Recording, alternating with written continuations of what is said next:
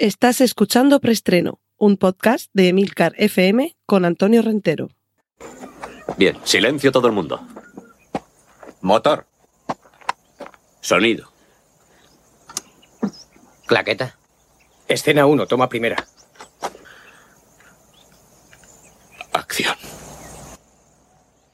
Saludos y muy bienvenidos una vez más a Preestreno, este repaso semanal por las últimas noticias del mundo del cine y de las series de televisión. Cortinilla de estrella y... Nuestra primera sección Autobombo para recordaros que cada lunes tenéis un podcast que se llama Oficina 19 aquí en Emilcar FM, donde comparto consejos, recursos, información para trabajar desde casa o desde donde queráis, porque el teletrabajo es una de nuestras prioridades durante este 2020. Cortinilla de estrella y... Y sección de avisos parroquiales. Estoy repasando y recomendando algunos de los podcasts de mis compañeros aquí en Emilcar FM. Y esta semana me ha parecido especialmente eh, útil el episodio titulado Un ordenador para Isabel de Emilcar Daily, el podcast diario de lunes a viernes de Emilio Cano. Lord, Lord al líder. Si tenéis alguna duda, si tenéis ahí alguna elección que hacer a la hora de buscar un ordenador para los pequeños de la casa en estos momentos en los que la educación en, muchas ocasiones no solo se complementa, sino que directamente se está llevando a, casa, a cabo en, casa, echadle una, una oída a este episodio, ya digo, un ordenador para Isabel que además eh, es posible que para otros usos también nos pueda resultar orientativo.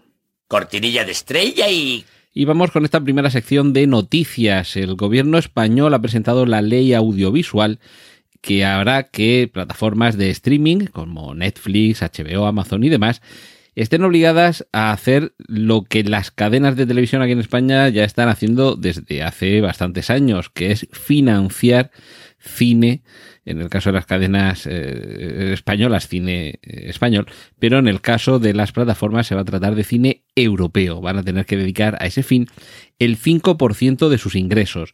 Una buena noticia, sin duda, porque facilitará que haya grandes productos como en estos eh, últimos tiempos, puede ser Patria, por ejemplo, La Peste, que son algunas, o La Casa de Papel, series que producidas directamente para plataformas de streaming, aunque luego se puedan haber visto también en algunos casos en, canales convencionales, en televisiones privadas o incluso públicas, pero bueno, eso, eh, están hechas específicamente para estos canales, para, estos canales, para estas plataformas de streaming, y, y ahora con este 5% mínimo de los ingresos, me parece que va a haber fondos suficientes para que aumente esa programación que seguro que hará que disfrutemos de algunos de estos contenidos tan interesantes.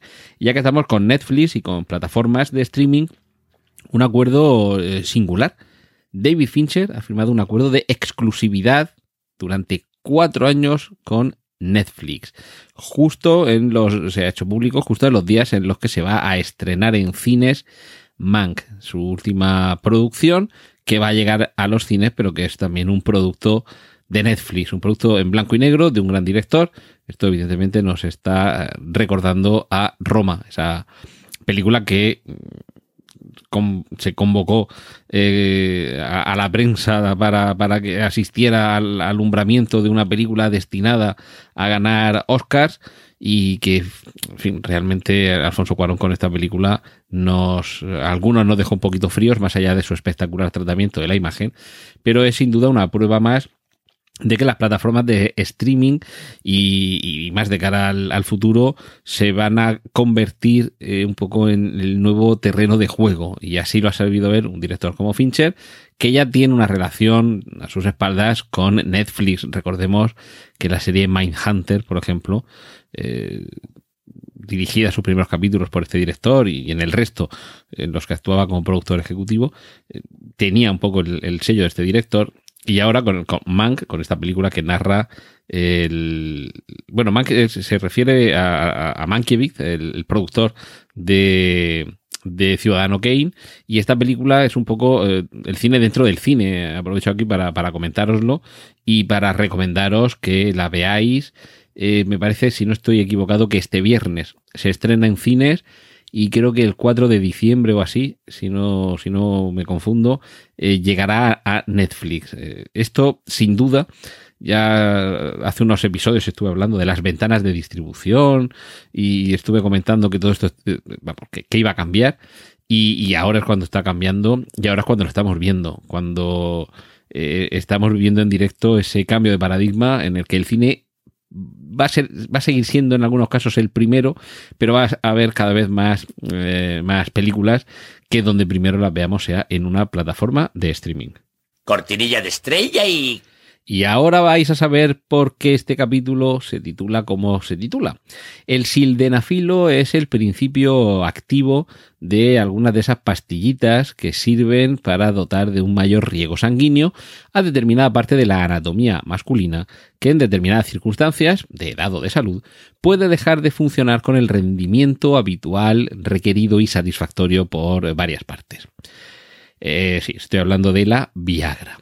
Y si os choca que esté hablando de la Viagra en un podcast sobre cine, es porque va a haber una película que tiene que ver con la Viagra. Esto que ya sería chocante de por sí, ya nos podría llamar la atención y dibujar una sonrisita en nuestro rostro, le vamos a añadir dos matices más. Uno que hará que la sonrisa se amplíe todavía más y otro que seguramente abrirá vuestros ojos por el asombro. La película sobre la Viagra va a ser un musical.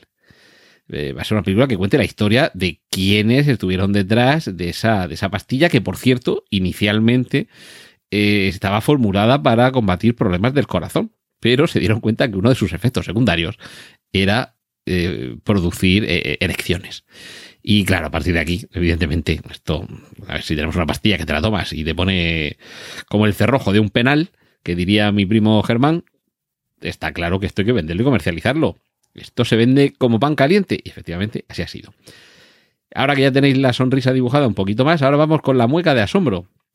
Un musical sobre la Viagra dirigido por Spike Lee. ¿Cómo se os queda el cuerpo? Cortinilla de estrella y... Y vamos ahora con la sección de remakes y secuelas. El propio Mel Gibson ha confirmado que está en marcha Arma Letal 5, y que una vez más es Richard Donner quien va a estar detrás de las cámaras. Sí que es cierto que los protagonistas, Danny Glover y Mel Gibson, están ya más que retirados por su edad biológica como para seguir relacionados con el cuerpo de policía de Los Ángeles. Pero seguro que algo se les ocurre a los guionistas para que podamos seguir disfrutando de una entrega más que esperemos que mantenga el nivel, que ya la tercera y la cuarta, algunos hubo en su momento que mantenían dudas sobre si esto resultaría, y funcionan a la perfección las dos, y esperemos que esta cinco, esta, esta quinta entrega de Arma Letal también, también funcione. Cortinilla de estrella y... Vamos con las series esto es solamente eh, un cambio de singular a plural, pero va a suponer una notable diferencia con lo que ya conocíamos. Y es que bajo las siglas AHS, hasta ahora conocíamos American Horror Story. Historias, en plural, historia de terror a la americana, se podría traducir. Y ahora vamos a tener American Horror Stories, en plural historias de amor, ay, perdón, de amor, historias de terror a la americana. Y esto, evidentemente, es un spin-off. El Stories es un spin-off del Story.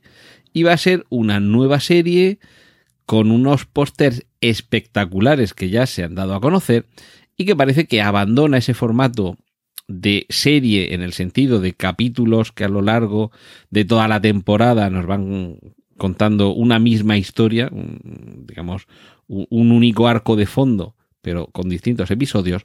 Y ahora se trataría de lo que en Estados Unidos eh, denominan antología, que es eh, cuando en una serie, en unas películas, pero bueno, en una serie, cada capítulo nos está contando algo distinto.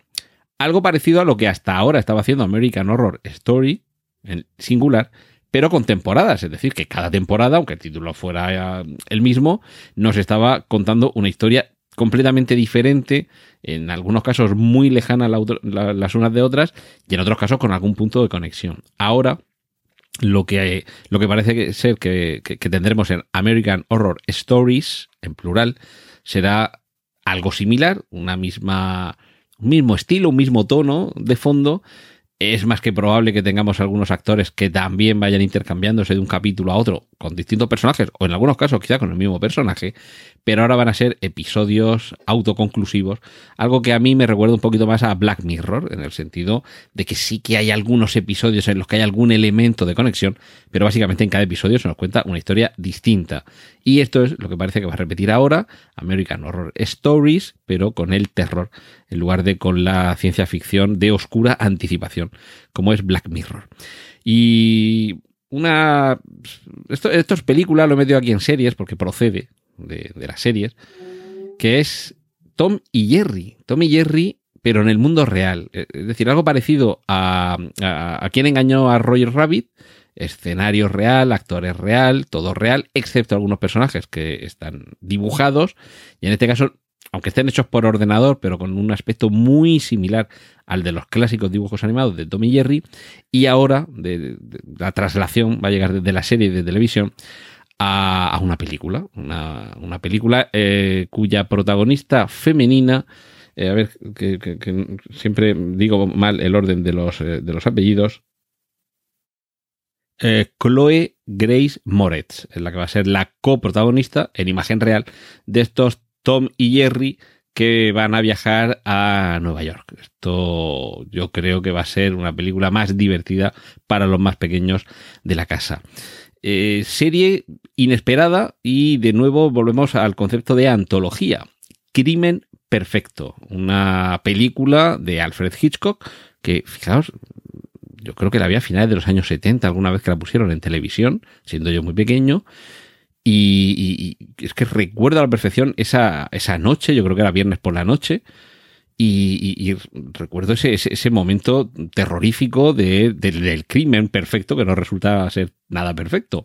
Pues bien, ahora esto va a ser una serie televisiva, pero de antología. Es decir, en cada episodio tendremos una, una historia distinta.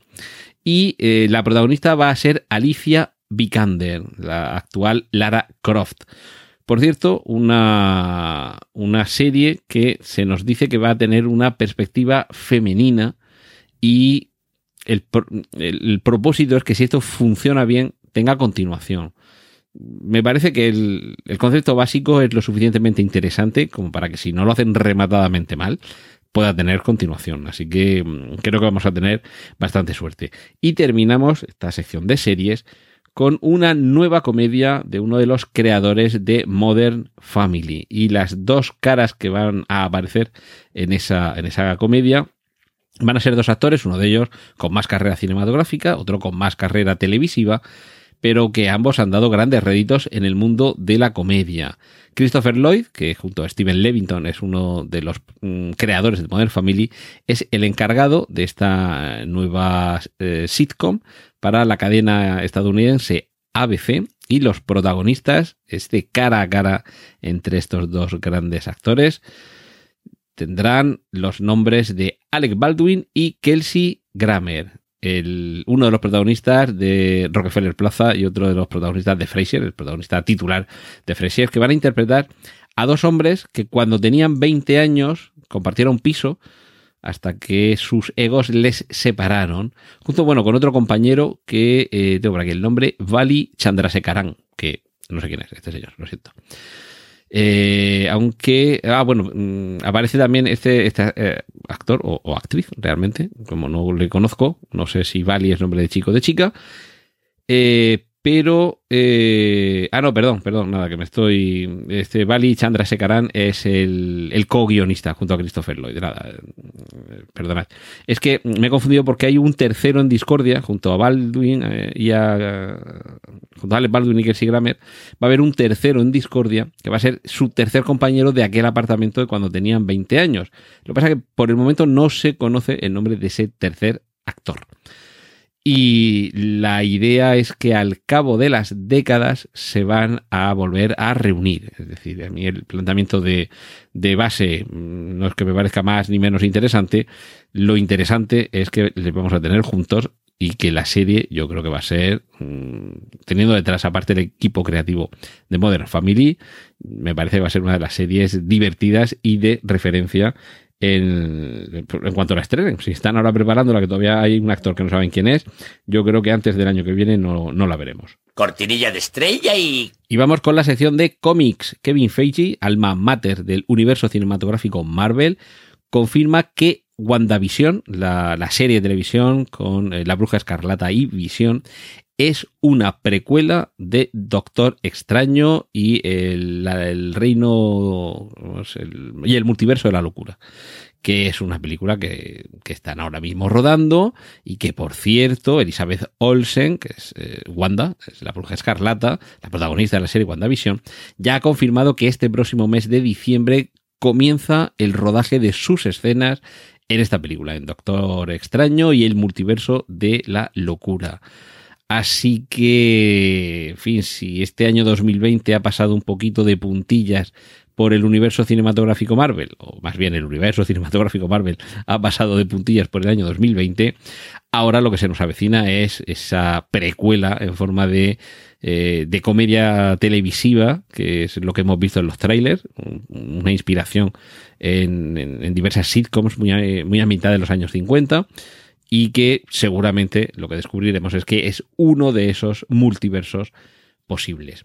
Y terminamos con el espectacular póster que ha aparecido estos días de, eh, la versión eh, Snyder's Cut de eh, la Liga de la Justicia, con dos malos, un tamaño enorme en el cartel, que ya nos indica que va a haber mucha más presencia de, estos dos eh, malísimos en esta nueva versión, este remontaje que se está haciendo, que en el montaje que ya vimos anteriormente. Y para conocerlo, para conocer algún detalle más, se ha liberado un nuevo tráiler de este eh, Justice League Snyder's Cut, que, por cierto, en el póster no deja de ser curioso que eh, Zack Snyder aparece eh, con letras mucho más grandes que Justice League, es decir, ya está cobrando más importancia aquí el nombre del artista, el nombre del director que está rodando nuevas eh, secuencias que la propia eh, película.